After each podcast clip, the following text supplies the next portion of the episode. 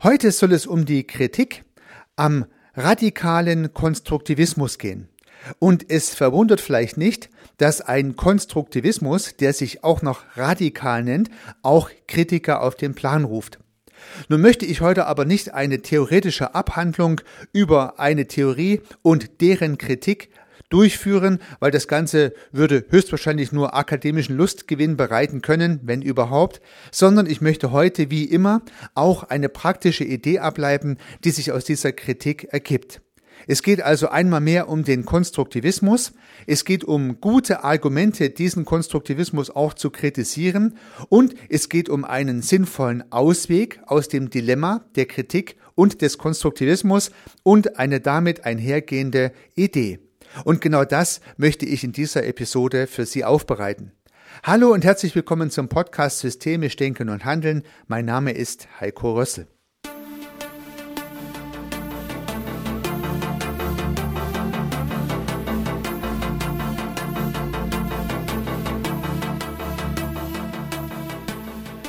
Ernst von Glasersfeld, einer der Väter des Konstruktivismus und nach eigener Aussage auch der Schöpfer des Wortes des radikalen Konstruktivismus wurde einmal gefragt, warum er denn die Denkschule des Konstruktivismus radikal nennt.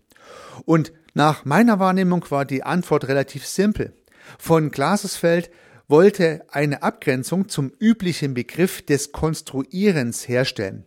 Er sagte sinngemäß, dass ja Konstruktionen im allgemeinen Sprachgebrauch in der üblichen Sprachart technische Konstruktionen sind und Menschen, die diese technischen Konstruktionen herstellen, als Konstrukteure bezeichnet werden. Sie konstruieren Brücken, Straßen, Maschinen und Autos, vielleicht auch das ein oder andere. Und von Glasersfeld möchte den Begriff des Konstruktivismus von dieser Art des Konstruierens abgrenzen. Denn nach Sicht von, von Glasersfeld und anderer Protagonisten des Konstruktivismus konstruieren wir ja in unserem Kopf nicht nur Brücken und Gebäude und Autos und andere technische Objekte, sondern alles. Da uns in gewisser Weise der Zugang zum Außen, zur Umwelt, zur vermeintlichen Wirklichkeit oder und Wahrheit verwehrt bleibt, können wir nur unsere Welt in unserem Inneren konstruieren und demzufolge ist diese Art des Denkens schon etwas radikal. Das heißt, alles, was wir uns vorstellen können, was wir sehen, hören, fühlen und so weiter, sind Konstruktionen, die wir in unserem Inneren errechnen und nicht etwa in unserer Umwelt entdecken. Das ist die Idee des Konstruktivismus und um sie vom Konstruieren abzugrenzen, so verstand ich jedenfalls von Glasersfeld, hat man es den radikalen Konstruktivismus genannt.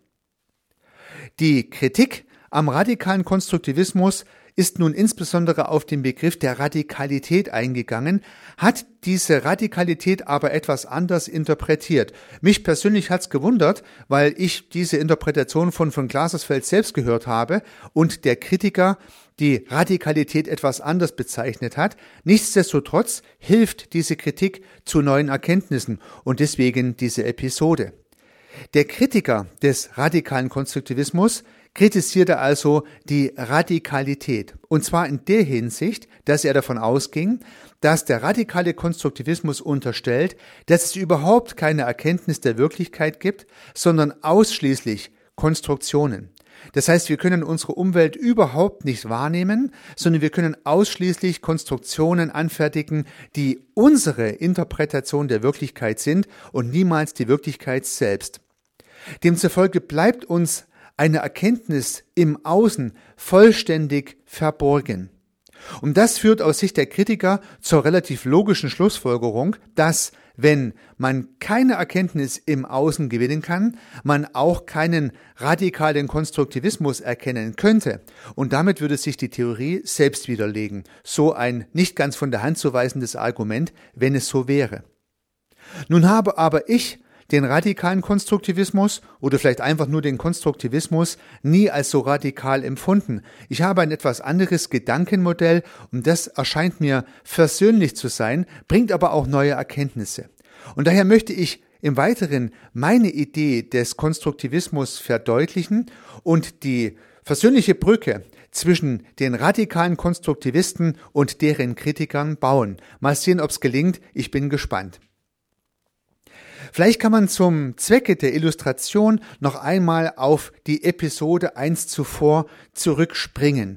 Gedanklich, wenn man sie gehört hat und vielleicht auch inhaltlich, wenn man sie noch nicht gehört hat. Ich würde Sie also einladen, vielleicht diese Episode im Nachgang an diese nochmal anzuhören, weil ich habe dort verschiedene Gedankenmodelle vorgestellt, um sich den radikalen Konstruktivismus besser vorstellen zu können. Eines der beiden von mir genannten Modelle war eine gedachte perfekte Maschine.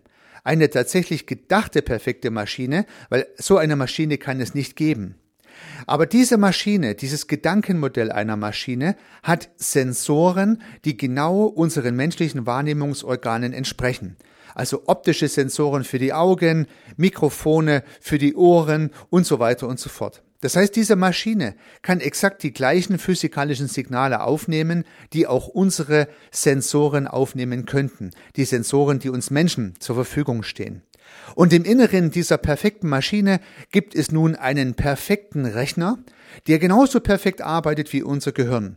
Und alleine deswegen muss es nur ein Gedankenmodell bleiben, weil so einen Rechner gibt es halt nicht. Wenn es aber so wäre, dann würde diese Maschine in ihrem Inneren mit Hilfe der Sensorinformationen das Außen um sie herum konstruieren, errechnen müssen. Das heißt, dieser Rechner kann ja nur seine Wirklichkeit errechnen. Und demzufolge wäre das Bild, was diese Maschine von seiner Umwelt entwickelt, ein Bild, welches im Inneren errechnet wird mit den zur Verfügung stehenden Möglichkeiten. Und genauso geht es nach meiner Idee den Menschen, die ihre Wirklichkeit konstruieren. Das heißt, natürlich schaffen wir unsere Wirklichkeit im Inneren, wie sollten wir sonst machen? Und Heinz von Fürster sagt nicht umsonst, dass wir die Welt nicht entdecken, also sozusagen den Vorhang der Erkenntnis beiseite ziehen, sondern errechnen oder erfinden. Das heißt, wir erfinden, errechnen unsere Welt im Inneren obwohl wir meinen, sie im Außen zu erkennen oder zu entdecken. Soweit zu diesem Gedankenmodell. Wie gesagt, lade ich Sie gern ein, nochmal eine Episode zurückzuspringen, falls Sie es nicht schon gehört haben. Und mit diesem Gedankenmodell lässt sich nun auch die Kritik vielleicht etwas entschärfen. Denn dieses Modell hat Zugänge zum Außen, zur Umwelt. Maturana würde diese Zugänge höchstwahrscheinlich strukturelle Kopplungen nennen. Das heißt, wir haben ein geschlossenes System. Diese Maschine hat innen drin diverse Algorithmen, die irgendwas berechnen. Aber wir haben strukturelle Kopplungen ins Außen, das heißt diverse Sensoren, die optische, akustische oder auch physische Signale entgegennehmen, diese Reize entgegennehmen, umrechnen und ein irgendeiner Art und Weise geartetes Bild daraus errechnen. Also die Maschine wird eine Vorstellung entwickeln von ihrer Umwelt. Und diese berechnete Vorstellung basiert natürlich auf den Impulsen, die von den Sensoren kommen. Hätte man diese Maschine ganz ohne Sensoren ausgestattet, also einfach nur einen Rechner hingestellt mit einem perfekt rechnenden Gehirn, aber überhaupt gar keinen Sensor dran gebaut, also null strukturelle Kopplungen zur Umwelt, ja was sollte dann für Erkenntnis in dieser Maschine entstehen können. Sie will ja nicht anfangen, mit einmal selber Erkenntnisse zu ermitteln, die gar nicht vorliegen. Man braucht ja irgendwelche Reize und Impulse von außen, um im Inneren überhaupt was entstehen lassen zu können. Demzufolge würde ich unterstellen, dass auch im Sinne des radikalen Konstruktivismus strukturelle Kopplungen zur Umwelt vorliegen, aber halt nur strukturelle Kopplungen. Niemand kann einen Programmcode von außen so ohne weiteres über die Augen und Ohren der Maschine in diese Maschine hineinschieben, sondern diese Maschine ist strukturell gekoppelt, geschlossen, zugeschraubt. Der einzige Übergang zur Umwelt sind die Augen und Ohren, die diese Maschine als Sensoren hat und mit deren Hilfe hat sie Zugang zur Realität, zur Wirklichkeit, zur Umwelt, aber halt nur sehr begrenzt. Und diese Begrenztheit könnte spannend sein, denn sie führt und nach und nach, führt uns nach und nach zu einem versöhnlichen Lösungsansatz und zu einer Idee. Denn stellen wir uns doch mal vor, wie optische Signale in unseren Augen tatsächlich entgegengenommen werden oder wie akustische Signale in unseren Ohren tatsächlich entgegengenommen werden. Das heißt, in den Sinneszellen werden ja Lichtimpulse in irgendeiner Art und Weise in elektrische Impulse umgewandelt und dann über den Sehnerv ins Gehirn transportiert. Auch in unserem Ohr drin, da haben wir ein Hämmerchen und da haben wir einen Ambus und da haben wir verschiedene Knöchelchen, die durch die Schallwellen angeregt aufeinander draufhämmern und durch diese Schwingungen entstehen zunächst mal Frequenzen im Ohr, die dann wiederum durch Nervenimpulse abgenommen werden. Würde man sich das Ganze mal technisch vorstellen, so richtig physikalisch, dann würden am Ohr beispielsweise Frequenzen entstehen. Das heißt, hämmert das Hämmerchen im Ohr schneller, ist die Frequenz höher, hämmert das Hämmerchen im Ohr langsamer, dann ist die Frequenz tiefer, ist es laut, dann hämmert das Hämmerchen etwas mehr, ist es leise, dann hämmert das Hämmerchen etwas weniger. Wir haben es also mit Amplituden zu tun, also mit dem Ausschlag in der Höhe eines Signals, und wir haben es mit Frequenzen zu tun, das heißt also wie viele Schwingungen pro Sekunde, in dem Fall ein Herz, äh, wie viele Schwingungen pro Sekunde werden durch das Hämmerchen und das Knöchelchen im Ohr sozusagen abgebildet. Und inwieweit werden damit die Schwingungen, die unser Ohr aufnimmt, reproduziert. Nun wissen wir ja, dass unser Ohr nur einen gewissen Ausschnitt der Frequenzspektren hören kann. Das heißt also, nur von einem gewissen Frequenzbereich bis zu einem gewissen Frequenzbereich sind wir überhaupt in der Lage, die Frequenzen entgegenzunehmen. Es gibt höhere Frequenzen, die können wir nicht hören. Es gibt auch tiefere Frequenzen, die hören wir auch nicht. Nur gut, ja, sonst wäre es sehr laut um uns herum höchstwahrscheinlich. Das bisschen Frequenzbereich welches wir hören, wird aber in unserem Ohr richtig gehen physikalisch umgewandelt. Und diese ganz physikalischen Signale werden nun in irgendeiner Art und Weise in unser Gehirn transportiert, aber es sind ja irgendwie physikalische Kurven, könnte man sich vorstellen, im Zeitverlauf. Also eine Amplitude im Zeitverlauf, so wie man diese Tonkurven immer wieder mal sieht, bei Podcasts, auch bei Videos oder bei, bei anderen physikalischen Experimenten, kennt man ja diese Kurven, wo so diese Töne immer auf und niederschwingen und damit einen Impuls darstellen. Und genau so entsteht ja auch das Signal im Ohr und wird dann ins Gehirn transportiert, wie auch immer. Ja. Ähnliches ergibt sich im Auge. Auch dort werden Lichtimpulse umgewandelt und auch dort gibt es natürlich Entgegennahmen, die sehr physikalisch ablaufen. Das Spannende ist, dass das Bild, liebe Zuhörerinnen, lieber Zuhörer, welches Sie gerade sehen, wenn Sie jetzt irgendwo mit offenem Auge irgendwo hinschauen, oder das Geräusch, was Sie wahrnehmen, was ja meine Stimme ist, hoffentlich, dass dieses Geräusch, welches Sie gerade hören, schon eine Interpretation dieser physikalischen Signale ist. Das native Signal, das native optische Signal, das native akustische Signal, welches wir in unseren Sensoren wahrnehmen, würde sehr viel technischer aussehen und ganz bestimmt kein Bild sein. Sie sehen aber ein Bild. Also spannend, oder? Das heißt, Ihr Auge nimmt irgendwie eine Kurve wahr aus Frequenzen, Farben und so weiter und so fort im Zeitverlauf, Ihr Ohr auch. Aber was Sie jetzt sehen können, ist ein Bild. Und was Sie hören können, ist ein Podcast. Und wie kann das jetzt passieren? Das sind schon Konstruktionen. Und das ist meine versöhnliche Brücke. Das heißt, natürlich haben wir Übergänge, strukturelle Kopplungen zur Umwelt. Natürlich können wir irgendwas wahrnehmen, was um uns herum passiert. Das schon. Aber diese Signale werden sehr schnell durch uns verarbeitet und in Bildern und beispielsweise Sprache aufbereitet, so dass wir uns gar nicht dran erinnern oder uns gar nicht bewusst machen, dass das eigentliche Sensorsignal ein sehr technisches Signal ist. Ja, nun stellt sich die Frage, wie bekommt man dieses schöne Bild, was Sie gerade vor sich sehen, hin? Ja, das errechnet Ihr Gehirn genialerweise auf Basis der Informationen, die Ihre Augen entgegennehmen. Aber es sind nicht die Informationen Ihrer Augen. Es ist ein errechnetes Bild auf Basis der Informationen Ihrer Augen. Das, was Sie hören, sind nicht die Signale, die Ihr Ohr entgegennimmt. Es sind Interpretationen des Signals, welches Ihre Ohren entgegennimmt, was Sie gerade als meinen Podcast anhören. Wie kann das sein oder wie kann man sich das vorstellen?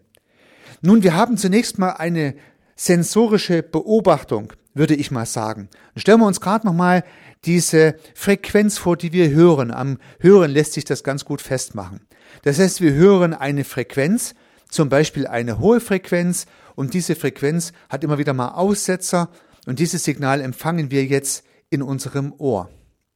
Und wir könnten jetzt diese Beobachtung bezeichnen. Und das machen wir auch sehr schnell. Wir sagen, es zwitschert. Es zwitschert.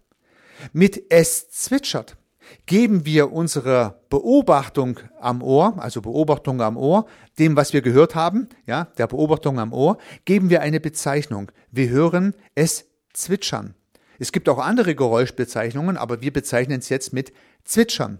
Und bereits das Zwitschern ist demzufolge eine Bezeichnung einer Beobachtung. Es gäbe ja auch noch andere Bezeichnungen dieser Beobachtung, aber wir haben uns jetzt hier für Zwitschern entschieden. Noch schlimmer wird's, wenn wir von Vogelgezwitscher sprechen. Denn jetzt haben wir nicht nur die Tonfolge bezeichnet, sondern auch noch das Objekt, von dem wir glauben, dass diese Tonfolge aussendet, nämlich der Vogel, Vogelgezwitscher. Eine doppelte Bezeichnung, eine Festlegung, dass unsere Beobachtung oder unser Gehörtes von einem Vogel abstammt, der jetzt gerade zwitschert. Es gäbe aber auch andere Möglichkeiten. Ja, es könnte ja auch ein technisches Gezwitscher sein, welches uns vorgegaukelt wird, oder eine quietschende Türe, die wir aus Versehen als Vogelgezwitscher identifiziert haben. Vielleicht waren es ja auch Heuschrecken oder was auch immer, wie ein Vogelgezwitscher klingen könnte. Man merkt also hier, was passiert. Die native Wahrnehmung der Frequenzen können wir als solche gar nicht dekodieren. Also so tief können wir in unser Gehirn gar nicht reinschauen, dass wir die Frequenz sehen könnten, so wie im Physikunterricht. Sondern wir bekommen schon eine Tonfolge, eine Signalfolge, die wir sehr schnell bezeichnen. Noch dramatischer finde ich es beim Augenlicht. Denn wenn ich irgendwas sehe mit meinen optischen Wahrnehmungsorganen mit den Augen, dann bekomme ich sofort ein Bild geliefert und damit natürlich die Assoziation, dass das, was meine Augen gerade entgegennehmen, das sind, was dem Bild entspricht, was ich gerade vorgerechnet bekomme. Ist es aber nicht, weil unsere Augen können dieses Bild gar nicht entgegennehmen, sondern nur gewisse Teile davon und der Rest wird ergänzt durch unsere Erfahrungen, unsere Sozialisierungen, vielleicht auch unsere genetischen Abstammungen, wer weiß, ich weiß es nicht ganz genau. Das heißt, neben dem Sensorsignal der Augen und der Ohren, der Haptik und des Riechens und des Schmeckens fließen unsere Erfahrungen, unsere Sozialisierungen und alles Mögliche ein und errechnen daraus Wahrnehmungen. Das, was wir schmecken, schmeckt's gut oder schlecht, süß oder sauer, ja, ist es vielleicht auch heiß oder kalt, das, was wir riechen, das, was wir ertasten können, was wir sehen oder was wir hören und was auch immer noch für Sinne uns zur Verfügung stehen. Ja, schauen wir uns ein anderes Beispiel an. Wir, wir hören wieder eine Frequenz mit einer hohen Amplitude und identifizieren das Ganze zunächst mal als Sprache. Auch das ist wieder spannend. Das heißt, wir können die Sprache vielleicht noch nicht mal verstehen, würden aber dieses Geräusch als Sprache identifizieren. Könnte ja auch was ganz anderes sein.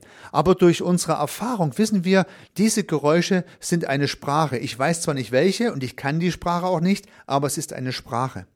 Nun ist die Sprache sehr laut und wir sagen, die streiten sich in ihrer fremden Sprache. Das heißt, wir machen wieder zwei Beobachtungen, die wir sofort bewerten und sofort auch bezeichnen. Wir sagen, das Geräusch ist Sprache, wir sagen, diese Sprache ist Streit.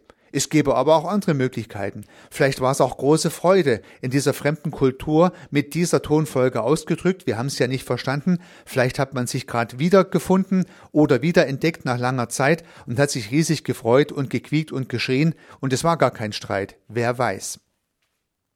Und so konstruieren wir mit unseren verschiedenen Wahrnehmungsorganen unsere differenzierten Bilder oder Gehörkulissen oder Geruchskulissen oder das Gesamtkonstrukt, was sich daraus ergibt und glauben, dass wir das erkennen können, was um uns herum ist, obwohl es eine Berechnung ist.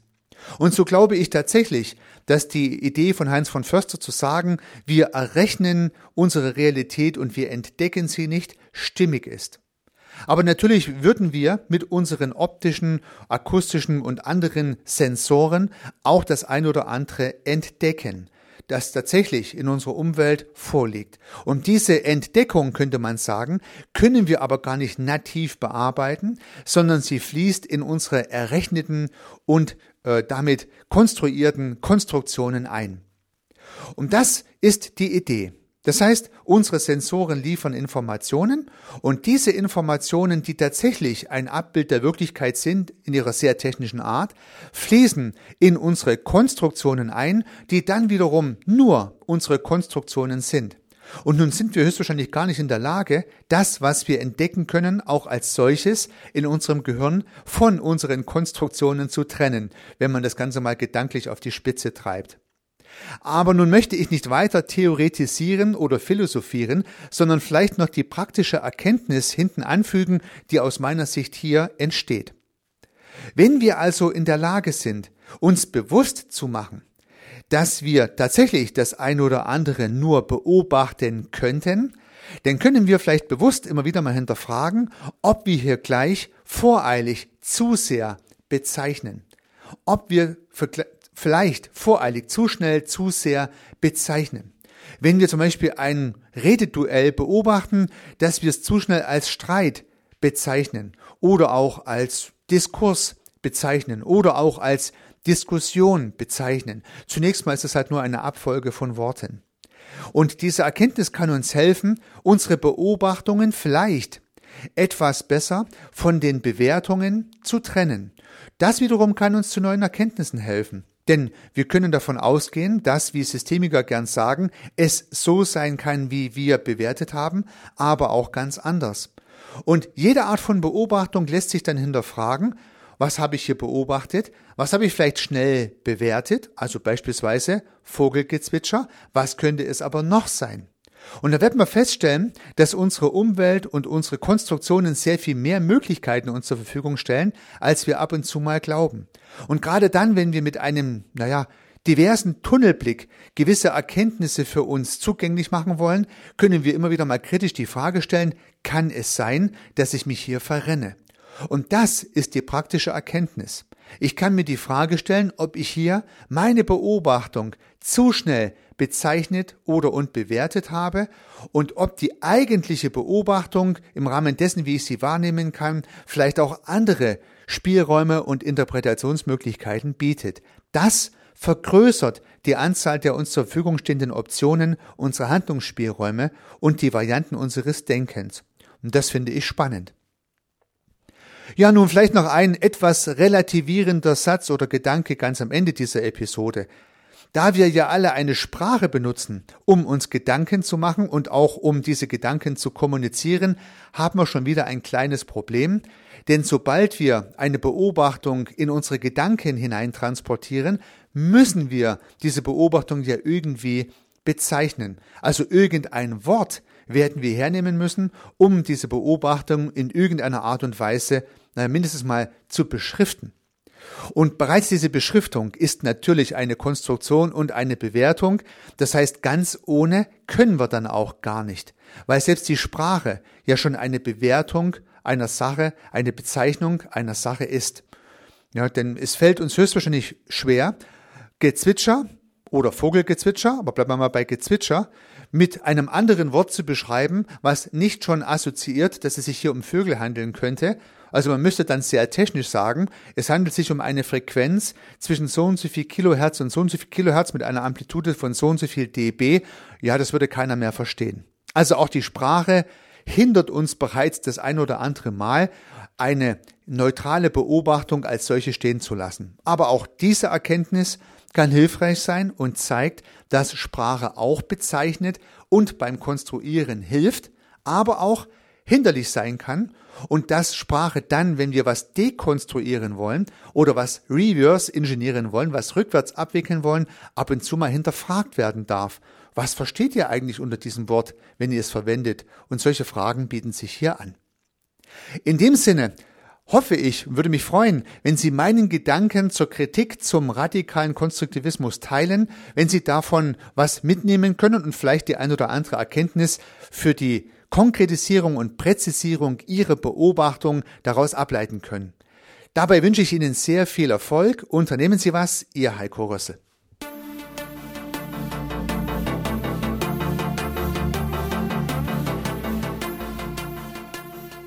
Ich freue mich, dass Sie diese Episode angehört haben und hoffe natürlich, dass sie Ihnen gefallen hat und dass Sie was davon mitnehmen können. Wenn Sie keine zukünftigen Episoden verpassen möchten, dann können Sie den Podcast gern abonnieren. Nutzen Sie dafür den Abonnieren-Button in der Podcast-App Ihrer Wahl. Natürlich würde ich mich auch über eine Rezension oder über eine Bewertung freuen. Alternativ zu diesem Podcast habe ich zwei weitere aufgenommen.